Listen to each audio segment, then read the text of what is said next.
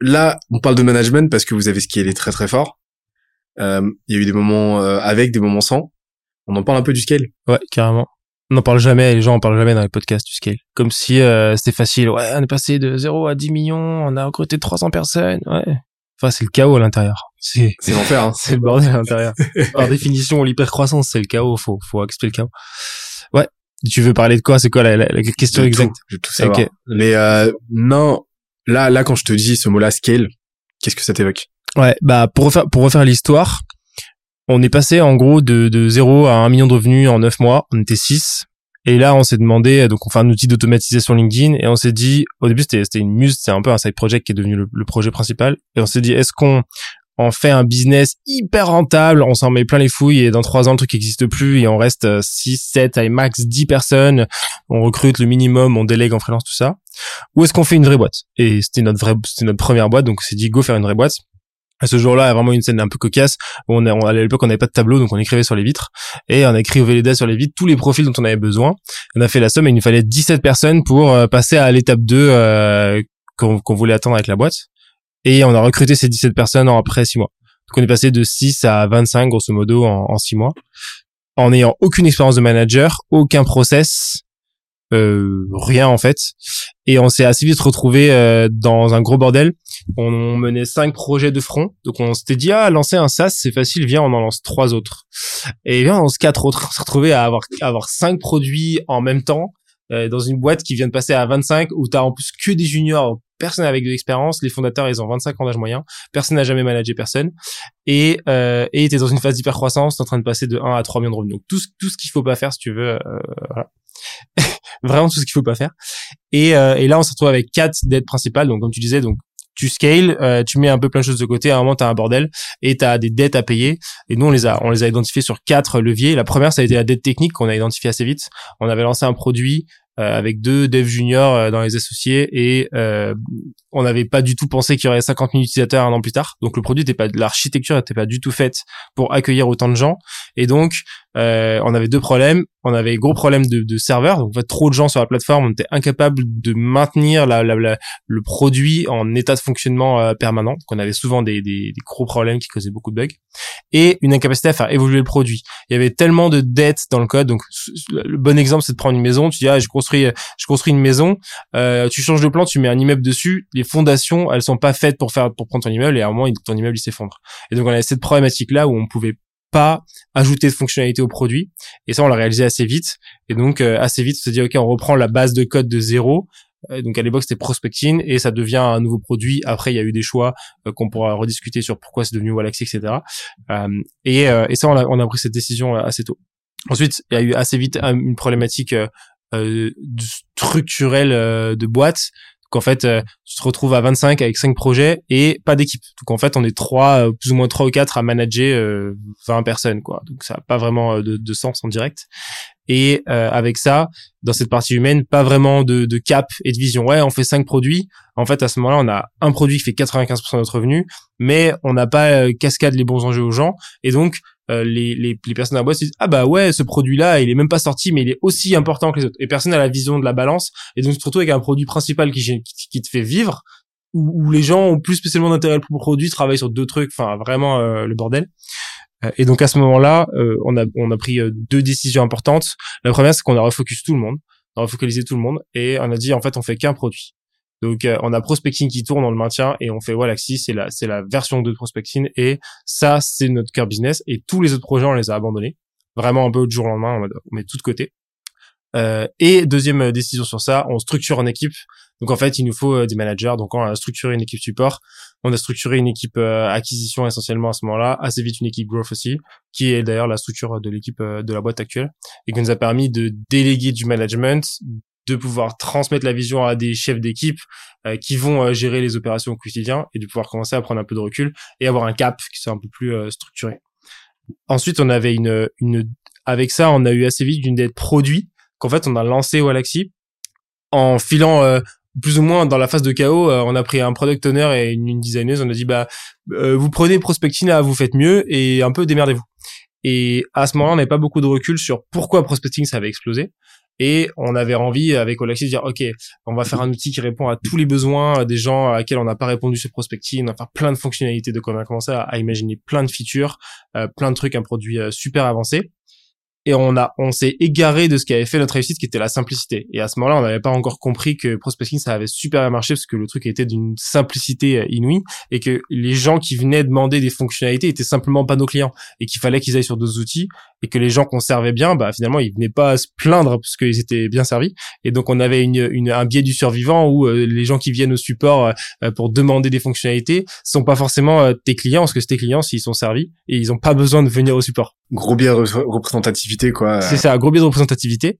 Et euh, qui est dangereux, ce qui est piégeux avec les chats et avec les. Et, et, ce qui est et ce qui est super piégeux et qui est toujours une problématique aujourd'hui des fois dans des discussions sur le produit où oui euh, il y a beaucoup de têteurs qui demandent ça ou typiquement euh, des difficultés dans la gestion humaine des, des personnes au support qui comprennent pas pourquoi on fait pas certaines fonctionnalités qui sont très demandées parce qu'ils ont ce biais de représentativité. Eux, ils sont là sur le chat, ils ont trois tickets par jour sur ce sujet, ils disent ah bah c'est hyper demandé, tout le monde le veut.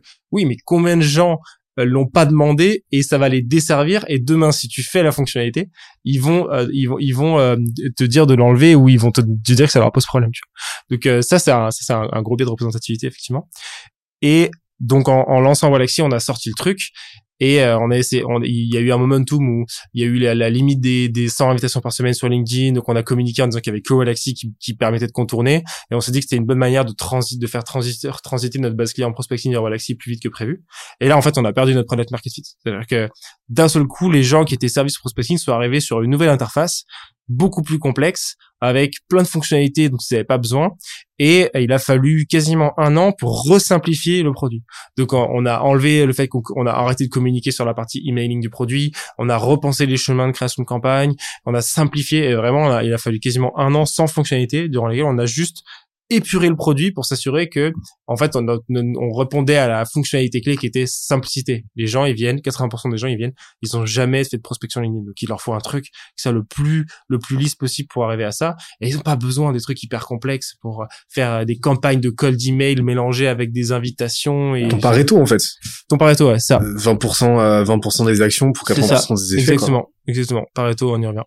Euh, donc ça c'était la dette produit euh, qu'il a fallu traiter. Et après il y a il reste la dette qui est, qui, qui est connexe à la dette humaine, qui est la dette de, de process, de structure et de communication, et qui est que tu commences à avoir besoin euh, de structurer ta connaissance. Donc, euh, tu te rends compte à un moment, quand ton équipe support a grandi, qu'il n'y a pas de base de connaissances sur le produit, sur comment fonctionnent les choses, sur les fonctionnements techniques euh, des trucs, et que c'est un peu, bah oui, ceux qui sont là depuis longtemps, ils le savent, mais euh, bah, les nouveaux qui arrivent, ils ont aucun support pour accéder à cette information, euh, toute équipe confondue. Et donc, euh, ce bouche à oreille, à un moment, il, est plus fonctionnel. Donc, tu as besoin de créer des bases de connaissances et des euh, process euh, d'échange d'informations. Euh, pendant longtemps, on avait un échange individuel avec Guy, mon associé, et chaque manager. Et donc, il n'y avait pas d'échange entre les managers eux-mêmes. Donc, on avait un peu l'omniscience et les pleins pouvoirs, entre guillemets. Mais du coup, euh, on se fermait à des échanges que eux ils pouvaient avoir entre eux. On faisait euh, transfert d'infos, mais euh, ça, ça, ça, manquait de trucs et donc les, toutes les infos passaient pas. Et on se retrouvait avec des équipes qui étaient pas au courant de certaines choses parce que euh, l'information elle avait été trop centralisée. Et donc il nous fallait créer des rituels comme ça pour pour échanger l'info.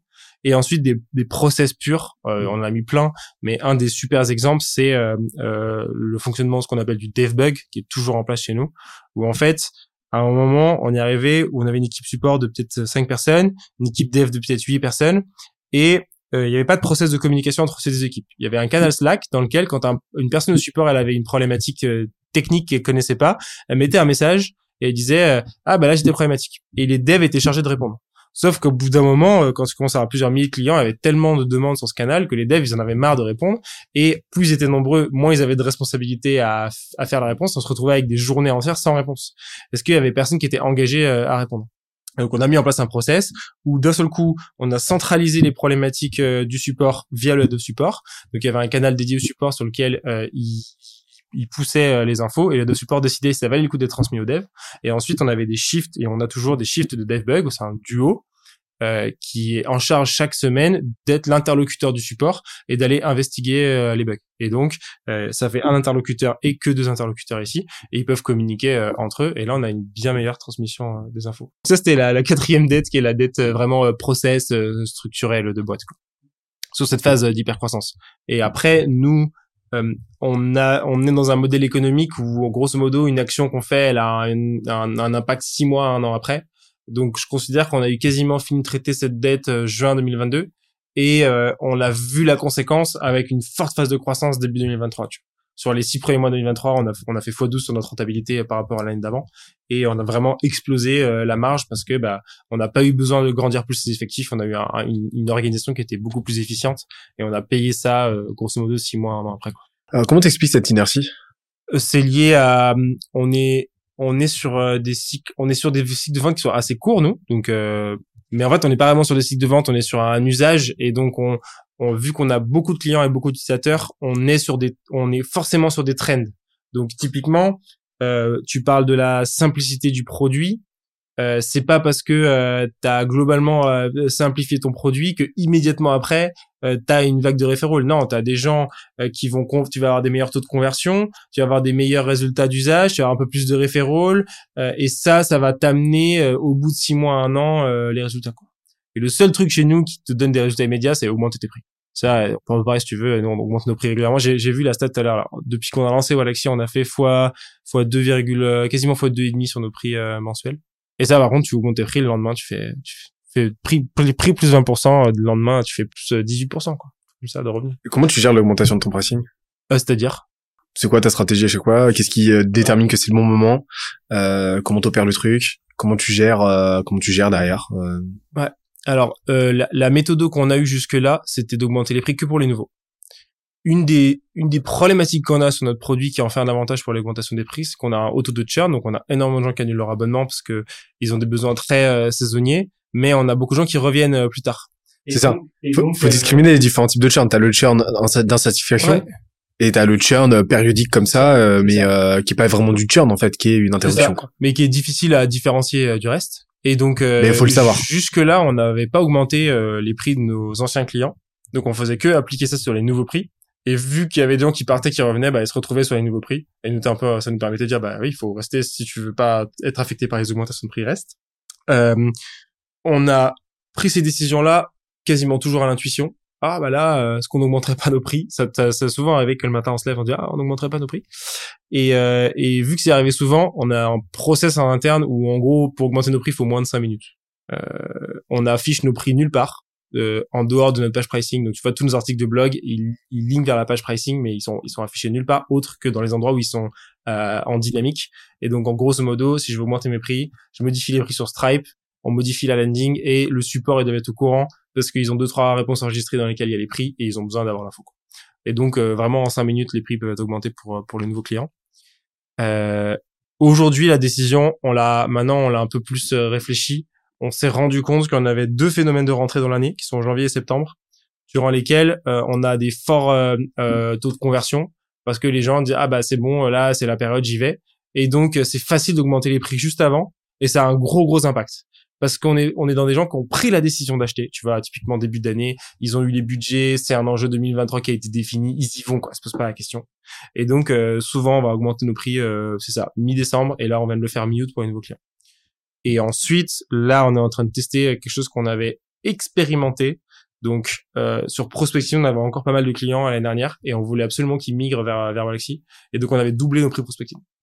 Et euh, ça avait été intéressant parce que en fait, vu qu'il y avait beaucoup de ghosts, euh, de gens qui utilisaient pas le produit, qui savaient même pas que c'était facturé, en fait, ça avait fait exploser le, le, revenu de prospecting et il a fallu très longtemps pour que ça redescende.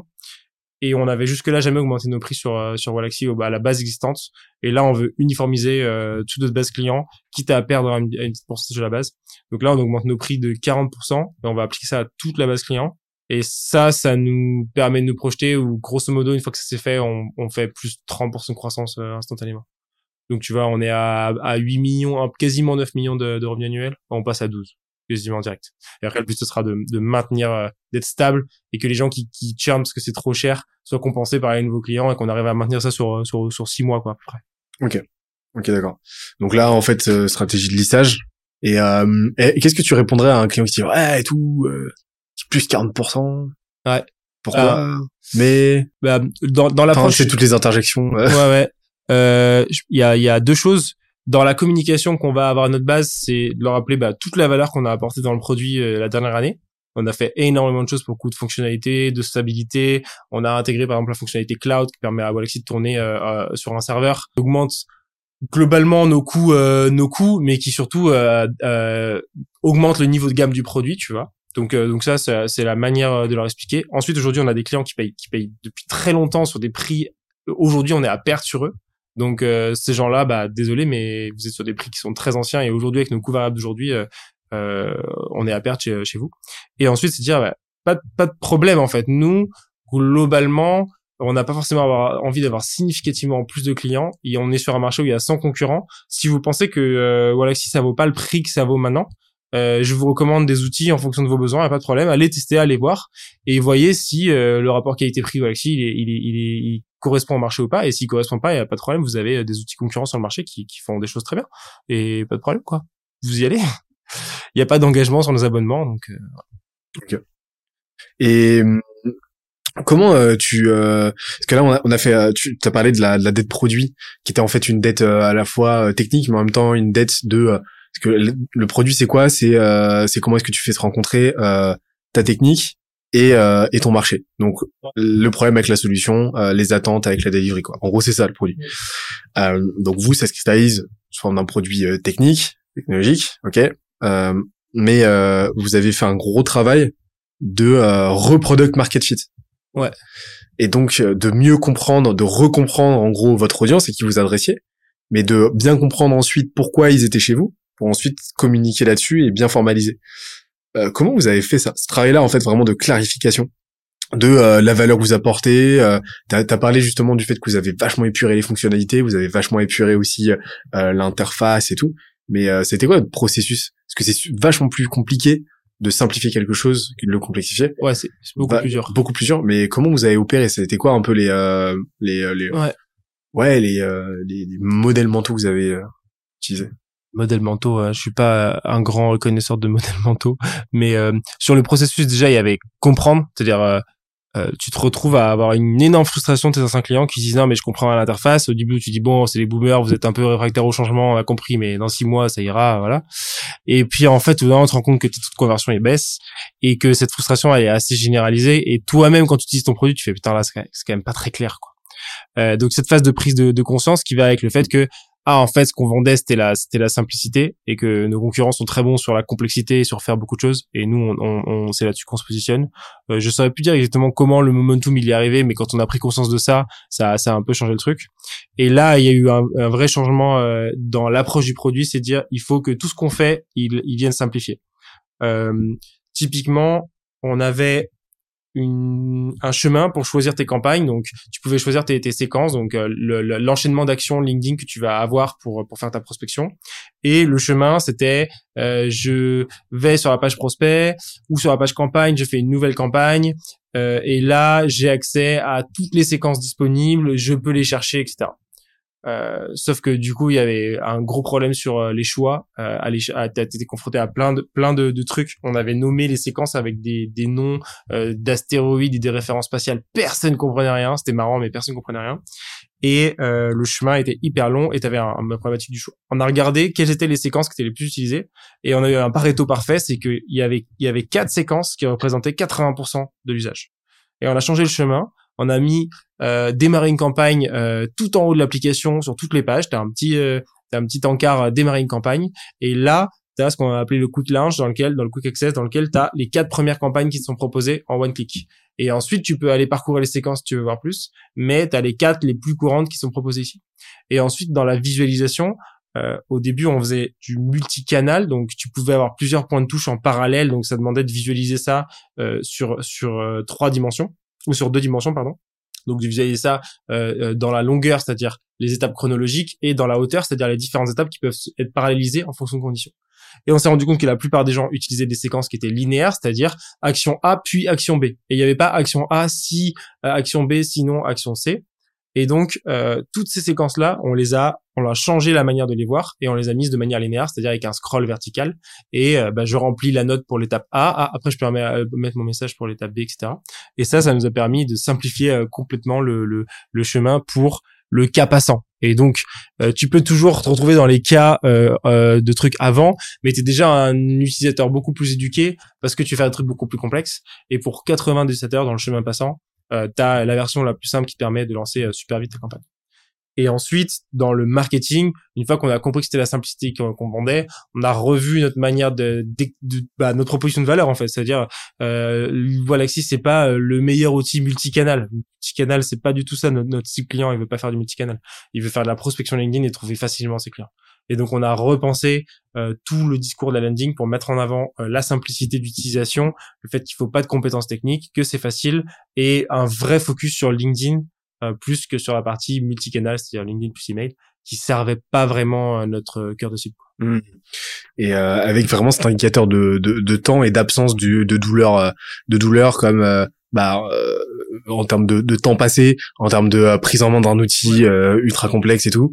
Vous avez vraiment fait ce travail de recentrage. Et en plus, ce qui est ouf, c'est que vous l'avez fait sans faire de recherche utilisateur en, tant que tel. On avait parlé pas mal. Mais tu sais, on, on dit tout, genre, tout le temps, parle à tes clients mais dans le sens parle à tes clients, prends le temps de faire des appels et tout. Et, euh, et toi, en fait, au final, tu t'as pas forcément eu besoin de, de passer temps de temps que ça en call avec tes clients, effectivement, à faire de la visio, quoi. Ouais, mais euh, nous, on a toujours eu trois, quand même, trois euh, gros canaux pour communiquer avec nos clients. le premier, c'est le chat sur lequel, en fait, on mise moins sur la qualité pure des échanges que sur le fait que quand tu traites plusieurs milliers de tickets par semaine, t'as vite des échelles de quantité de problèmes. Euh, et même aujourd'hui, on sait par exemple une réponse enregistrée combien de fois elle est utilisée dans le mois? Et donc euh, c'est des leviers intéressants de décision produit. Ça fait pas longtemps qu'on fait ça, mais euh, ah bah cette problématique-là, elle revient souvent. Ah bah oui, regarde, on a souvent utilisé cette réponse enregistrée à ce problème 50 fois dans le dernier mois. C'est beaucoup. Ça veut dire que c'est un problème qui est important pour les utilisateurs. donc cette partie un peu quanti ou en tout cas quand toi-même tu es au support, euh, tu commences à construire une intuition des problématiques principales parce que tu es tout le temps euh, exposé aux mêmes aux mêmes euh, problématiques. Et d'ailleurs, Mickaël qui est, qui, est le manager d'équipe support a un rôle fondamental dans les sujets produits et il est dans tous les sujets produits. Il vient donner la vision actuelle des problématiques qu'on a sur le chat à l'équipe produit pour s'assurer de, de mettre ça dans la balance des décisions. Le, le, deuxième canal qu'on a plus aujourd'hui, malheureusement c'est assez complexe, mais qu'on a eu pendant longtemps, on avait des relances LinkedIn. Ça, c'était vraiment génial, j'adorais. Où on avait défini des étapes que nos utilisateurs devaient passer dans le produit et s'ils les passaient pas au bout de X jours après leur sign-up, ils recevaient une automatisation LinkedIn de notre part qui disait ah salut Benoît, j'ai vu que tu étais inscrit hier mais t'as pas encore euh, lancé de campagne. Est-ce que tout est ok pour toi ou est-ce que tu as rencontré une problématique? Ça, euh, ça permet d'aller chercher tous les gens qui t'ont oublié et de les relancer euh, de manière euh, assez sympa. soit les gens ils pensent que c'est automatisé et du coup ils trouvent ça stylé parce qu'ils savent que tu as fait ça avec ton outil donc tu tu mets en avant ton expertise. Soit ils, comprennent pas que c'est automatisé et ils trouvent ça génial. Ils se disent putain j'ai reçu un message direct sur LinkedIn pour qu'on m'accompagne sur le produit tout ça c'est top. Euh, super canal. Et le dernier canal qu'on avait avec nos utilisateurs, c'était d'être nous-mêmes nos utilisateurs. Euh, on a poncé notre produit comme jamais, on l'a utilisé sous, toutes ses formes et de, toutes les manières. Et en fait, ce qui est marrant, c'est que quand tu veux pousser à l'extrême la simplicité, quand toi-même tu utilises euh, ton produit dix fois plus que tes clients, euh, chaque petite friction que tes clients ils ont, tu les as dix fois plus. Et donc ça te permet assez vite de les identifier et ça te permet d'enlever des frictions que tes utilisateurs avaient même pas conscience qu'ils avaient en fait, que tu n'aurais pas eu en recherche utilisateur parce que ils ont pas suffisamment à utiliser le produit, mais euh, cumulé dans le produit, c'est ça qui peut nuire à leur expérience, mais ça rend pas compte. Et toi, vu que tu as utilisé le produit 100 fois plus que eux, cette friction, tu l'as identifié et donc tu l'as enlevé et ils se rendent pas compte vraiment que tu l'as enlevé. Je sais pas si tu vois cette, euh, logique qui fait que tu pousses à l'extrême la simplicité. Donc en fait, toi, un, un product guy, quelqu'un, ben, un product manager ou quoi, bon, le rôle c'est de faire cette recherche utilisateur. Tu aurais plutôt tendance à lui dire, et euh, utilise le produit tous les jours, 8 heures par jour pendant un mois. Quoi. Ouais, franchement, euh, si tu peux et si t'en as l'usage, en fait, ça dépend des boîtes dans lesquelles t'es. Tu vois, il y a des, il y a des fois, ça va être compliqué euh, d'utiliser. Mais par exemple, on a beaucoup poussé notre équipe produit à utiliser le produit en situation réelle, à lancer des campagnes, à comprendre ce que c'est euh, d'avoir cette expérience-là. Et je pense que c'est un gros enjeu qu'on n'a pas vraiment réussi à traiter en interne. C'est même que ton équipe dev, ils utilisent ton produit, en fait. Il faut que tes devs, ils comprennent. Et là, tu vois, il y a deux, trois devs, des fois qu'on des side projects qui vont utiliser le produit pour faire une campagne ou un truc. Et, et tu vas, et on a un canal sur, sur Slack qui s'appelle Product Feedback dans lequel n'importe qui de la boîte peut faire des retours produits. Euh, ah bah là j'ai rencontré telle, friction et tout, peut-être qu'on pourrait améliorer comme ça. Ou ah, j'ai vu tel concurrent qui fait ça, ça a l'air cool, tout ça. Et quand les devs utilisent le produit en situation réelle, ils vont poster plein de product feedback parce qu'ils vont se rendre compte de plein de trucs qui vont pas dans le produit. Et eux-mêmes ensuite ils vont pas être du tout impliqués pareil dans la, le, le, le dev et les prises de décision euh, euh, techniques sur euh, sur certains choix parce qu'ils sont eux-mêmes utilisateurs donc dans l'empathie ça va pas être ah il nous saoule les users à vouloir ça c'est bon on le fait pas en fait non t'es t'es client donc tu... et tu parlais client je rebondis écoute active et tout. Comment tu trouves tes clients aujourd'hui? Dans notre formulaire d'onboarding aujourd'hui on estime que la répartition de nos clients c'est 20% qui vient de notre contenu LinkedIn, en sachant qu'on poste exclusivement en français, ça veut dire que c'est 40% de nos clients français, à peu près. Donc 20% de contenu LinkedIn, 20% euh, de SEO, 20% de SEA, et 40% affiliation et bouche pour les ordres de grandeur, qui peuvent euh, varier et qui, comme tu sais, dépendent de ce que tu es capable de traquer. Voilà. Ok. Et euh, c'est quoi qui vous... Laquelle vous est... Euh, quel canal vous est venu le plus naturellement et lequel vous, vous a demandé le plus de taf? Euh, naturellement le, le referral parce qu'en fait le bouche à oreille c'est ça que t'as comme viralité euh, pour l'anecdote justement quand on a lancé la boîte on faisait énormément de prospection. On avait 50 comptes qui faisaient de la prospection on faisait tous les jours tout ça. Et euh, on traquait tous les liens qu'on envoyait. Donc on était capable de dire combien de gens faisaient de la prospection. Puis on regardait pas trop ça. Puis à un moment on se dit bon quels sont nos leviers un peu de, croissance? On se dit quand même la, la prospection qu'est-ce que ça représente dans notre acquisition? Ça faisait je sais pas 4 ou 5 mois qu'on avait lancé le produit. Et là on se rend compte qu'en fait il y a que 5% de nos clients qui viennent de la prospection. Et c'était notre seul canal d'acquisition qu'en fait 95% des gens ils venaient par le bouche à oreille. Et que la prospection avait permis de chercher nos premiers clients et qu'on avait une, une, boucle de viralité euh, assez folle. Euh, je pense qu'en proportion c'est moins le cas aujourd'hui normal parce qu'on a grandi nos autres canaux d'acquisition. Et qui est-ce qui nous a demandé le plus d'efforts? Euh, Je pense c'est enfin le SIA, c'est ça demande moins d'efforts, euh, ça te coûte plus d'argent, toute la partie acquisition payante. Et ensuite on est on est sur, euh, le SEO nous demande beaucoup d'efforts. Enfin on a une équipe entière dédiée à ça. Par contre les effets d'échelle sont largement supérieurs. Et en particulier pour la partie internationalisation, c'est grâce à ça qu'on a qu'on a pu faire la bascule dans l'autre sens. Euh, en fait, on a il y a deux ans, on a décidé qu'on allait traduire tous nos articles de blog euh, automatiquement en 12 langues, avec une intuition que si ça marchait, on était capable de générer significativement plus de trafic et d'acquisition. Et ça a été le cas. Et plus ou moins un an et demi après, on a notre, la majorité de notre contenu organique, de notre trafic organique, est venu de la trad auto et c'est toujours le cas aujourd'hui, plus ou moins 52-53% de notre trafic organique qui vient d'articles qui sont traduits automatiquement. Et si tu regardes les 10 langues qui sont les plus représentées parmi nos clients, c'est largement ces, ces, 10-12 langues euh, qu'on a dans le dans le SEO. C'est une non-question. Donc ça, ça a vraiment euh, permis d'amener euh, la partie internationalisation et qui nous a aussi amené l'intuition que euh, vu que nos clients sont des gens qui sont pas éduqués niveau technique, en fait, notre client type, c'est euh, un entrepreneur ou un directeur commercial entre 45 et, et, et 55 ans, euh, qui parle pas forcément anglais. Et en France, pourquoi on a si bien marché en France? Parce qu'en fait, nos, la plupart de nos clients parlent pas anglais. Et on a l'intuition que c'est pareil dans les autres pays et que pour le coup, nos concurrents ciblant plutôt des gens qui sont tech-savvy, qui ont l'habitude d'utiliser les outils, tout ça, arrivent très bien à fonctionner dans le monde entier avec que de l'anglais. Et nous, notre intuition, c'est que aller être disponible dans des langues où nos concurrents sont pas euh, est notre meilleure opportunité de croissance aujourd'hui en termes de contenu. Donc, on a notre landing, notre blog et notre app qui est traduit euh, automatiquement dans ces 12 langues. Et l'ambition, c'est d'aller traduire tout le reste de nos contenus. Donc, de créer dans l'année qui arrive une machine qui va nous permettre de traduire euh, grâce à l'IA et grâce à tous les outils qui existent, tous nos contenus, que ce soit des contenus de marque perso ou euh, des contenus euh, vidéo, YouTube, short, etc. Et d'avoir ça dans 10, 12 langues dans tous ces pays-là, en se disant que même si la traduction elle perd un peu en qualité, il y a tellement de personnes qui ciblent ces pays que si le contenu original est à forte valeur ajoutée, ça va être compensé par la, la qualité de la traduction. Qu'on a noté, typiquement, on a super traction en Pologne, euh, parce que je suis convaincu que et je suis convaincu que notre, traduction en Pologne doit être horrible à lire. DeepL, la qualité du, du, français ou anglais ou polonais, ça doit être un enfer. Mais il y a tellement personnes qui créent du contenu en polonais que le mec il parle pas anglais et il a que ça en fait à se mettre sous la dent. Et vu que le contenu original est, globalement assez qualitatif, bah, il a le choix entre un contenu peut-être très pauvre en qualité mais bon en polonais ou un contenu où il peut comprendre ce qu'il y a dedans et la valeur ajoutée initiale est suffisamment forte pour que ça vaille le coup de, de consommer cet article. C'est ça. Et donc ça, c'est l'ambition euh, dans l'année qui arrive d'arriver à internationaliser le contenu euh, de manière partiellement automatisée.